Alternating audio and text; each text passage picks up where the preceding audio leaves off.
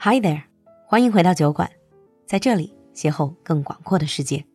酒馆进阶口语课第十八期，这周末就正式开班了。另外，本周四第二期的高手辩论课 B Two Plus 也要开班了。还想赶上今年夏天这班车的你，别犹豫了，赶快来找小助手吧。微信号是 L U L U X J G，我们在酒馆等你。Now on with the show。 Hi everyone, welcome back to Britain under the microscope. 欢迎回来，闲话英伦。Hi Alan. Hi, Lulu. Hi, everyone. You know, in the beginning of this segment, I always asked you what we're going to talk about today. But how about I propose a topic? Oh, brilliant. Finally, the pressure is off me. Well, and you're definitely going to love this topic. Ooh. So let me ask you a question first.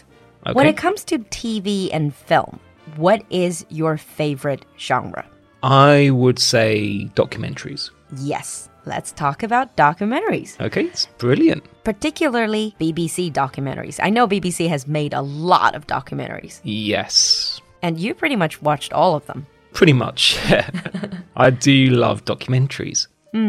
I only started to get into documentaries in recent years. Before, I thought them as a bit boring. They're just not as exciting as your fictional stories. Oh, but how can you say that? Real life is just so much more fascinating than anything in a TV drama or TV series.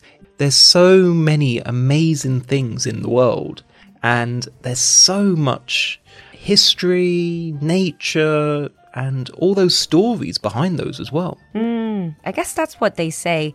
Real life is often stranger than fiction. Pretty much. Mm, Is that why you like documentaries? You mentioned nature and uh, history. Yep, Those are pretty common themes for documentaries. Yeah, those are the ones that I really, really like. So for nature, it's the amazing wildlife, it's the calm but also exciting parts as well. For example, you see lions in Africa, you see birds in Antarctica, etc., etc. It's just amazing to see all of this, all of these different forms of wildlife around some of the most beautiful scenery in the world. BBC documentaries, especially nature documentaries, got amazing filming, Yeah, absolutely stunning imageries. yeah. And history, I remember talking to you about this before. Oh, yeah. I guess that's also the reason why I started to get into documentary is when real life kind of gets really stressful and you feel like you're stuck and you watch some of the history documentaries and you think human beings each one of us is just so unimportant Yeah. when you think about it in historical terms. The thing about history is that pretty much anything that has happened or will happen has happened maybe thousands of years ago And again and again. and again and again and again. that's I will say that's one of the great things but also one of the bad things about humans is that we're always constantly repeating our triumphs but we also repeat our mistakes as well. and failures. Yeah. So all these heartaches, betrayal, love, passion, victory, everything has happened before. Exactly. And that's what I love about these history documentaries because one, it makes historical figures seem more relatable. I know what you mean about sometimes documentaries can be boring, uh, especially history documentaries. Yeah. But that's only because you don't really feel anything for the people in those documentaries. You don't feel anything for the story, but they're humans. Yeah, it all depends on how it is made. Yes. So I thought in this episode, we're going to focus on nature documentary. And in part two of our documentary talk, we can focus on history. Okay, let's do it. All right. So, about nature documentary, I know a lot of our listeners also love BBC nature documentaries. That They're famous for those documentaries. They are known for being for having extremely high production value. Well, yeah, that's the thing. It's these type of documentaries you can only really watch them in 4K or Blu-ray because they're just so so beautiful. And the- one of the reasons for that is that it takes a long long long time to make these documentaries. How long are we talking about? I mean, let's say one hour documentary. It can be anything from 2 years to 4 years. Wow. To make a one hour long documentary. Pretty much, or make a series. Wow. Uh, recently, I've been watching some amazing BBC uh, nature documentaries like The Hunt. Oh, yes, I've seen that one. I'm sure some of you have watched that. It's about hunting in nature, predators, and prey. And then at the end of it, they will put in something called the making of the hunt, like how they make it, how they shoot it. Oh, yes. Yeah, for example, I remember watching these behind the scene a bit, showing that the whole group that they were staying in a muddy hut just for a- an entire week or so, just trying to shoot that one scene where the crocodiles are hunting. Yeah. And that is pretty much what happens. It's also incredibly high cost because you probably send a team of cameramen or camera people just to shoot one animal. Yeah. Because animals, this is the thing, they're not actors and actresses. You can't tell them, You can't control them. you can't control them, and then you can't disturb them. You have to, I think this is one of the principles of nature documentary is that you have to let the animals do what they do in nature. You Yeah. can't like manipulate. No. And the other story, do you remember Big Cats? Oh, yeah. I really love that one. That's such a well made documentary. In that, there is the bit about snow leopard. Oh, yeah. I think I remember that one. Yeah. It's an older snow leopard, and he is really desperate to find a mate. And Oh, I know. And then the camera crew followed him for days and days on end until finally he saw some hope of finding a mate. oh. I think we've all had that feeling once before.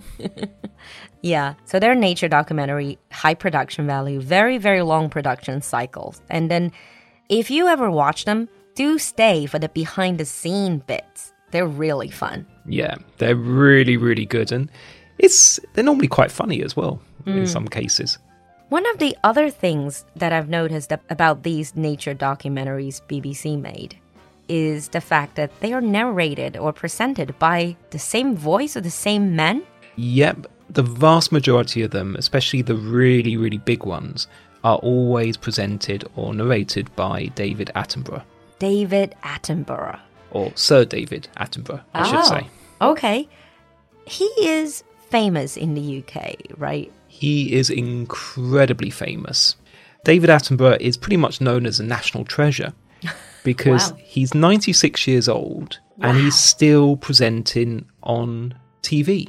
I mean, that is just legendary. Even if I could live till 96 years of age, I wouldn't even know if I'm going to be lucid enough to just carry on daily conversation and he can still be on TV presenting nature documentaries. Yeah.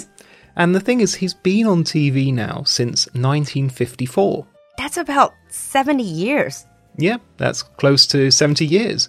Just think of it this way that he started presenting just after the Queen was crowned. 同样是待机时间超长的老爷子. And he must have done, what, over a hundred documentaries. Ah, easily. The thing is, I'm not even too sure because he's done so many, it's difficult to count them. And ironic thing is that he was never actually meant to be a presenter. Oh. He was meant to be the producer, and it was just the original presenter got a strange tropical illness that no one could diagnose, and so David Attenborough took over And the rest is history. pretty much. And he's one of these people who is incredibly well respected. He's a very famous environmentalist, and he has about 20 species of animal named after him. 直接以它来命名这些新发现的物种什么的。Okay, so we talked a little bit about these documentaries and also the presenter. You know, when it comes to documentaries, there are many producers, right? BBC Yeah. is one of the major ones. In America, you have Discovery Channel. They produce a lot of documentaries.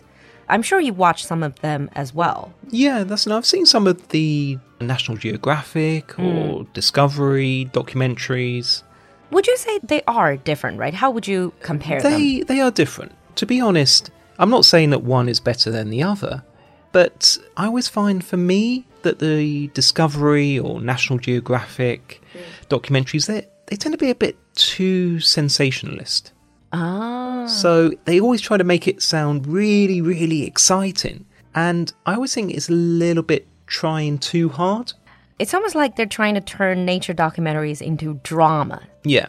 But the thing is that with BBC documentaries, they actually make it into drama, but they understate it. It is still exciting to watch. They just let the story it Shine through. Mm. shine through the drama. Whereas some of these other, like Discovery or National Geographic, they tend to say, "Okay, right, you're going to see the lion now. The lion is going to pounce," and I just find it a little bit annoying. Because I guess nature in itself, nature in itself is fascinating enough. Yeah. There's no need for you to artificially sensationalize it. No. Yeah. But I do agree with you. I think obviously Discovery and National Geographic, they have some really good documentaries as well. So it's really your preference. It is. It Mm. is. Okay. As we're coming to the end of the first episode on nature documentaries, would you like to give us some recommendations? I mean, I will join you in recommending some of the fascinating Well, documentaries. I, I think we've already discussed Big Cats. Big cats, 大猫. hmm I know you really like that because I know how much you love cats. Yep. The Hunt you mentioned. Yeah, the hunt is relatively recent. I think so. It's it's not too old. Yeah, it's really amazing. If you want to see how nature, how these predators hunt prey animals in nature, this is a great documentary. Yeah. You also have Dynasties as well, which is about families of animals. Oh, Dynasties is um I think now they have the second season. Yeah, it's just come out. I think it's on Billy Billy actually. Yeah, Billy Billy has a lot of great documentaries, but we can talk about that in the second Yeah. episode. And finally, the one which I've just finished watching, it's not BBC, but it's actually narrated by David Attenborough, is Prehistoric Planet.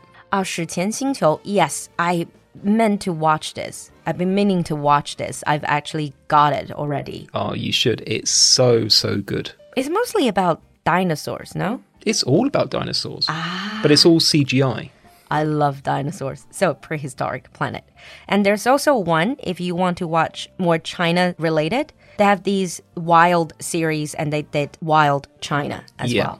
So they did Wild China, I think, with CCTV actually. Hmm. Around the time of the Beijing Olympics. Oh, Yeah, it's all about these amazing natural sites, landscape in China. Hmm. Yeah. Okay, on that note, we're going to finish off.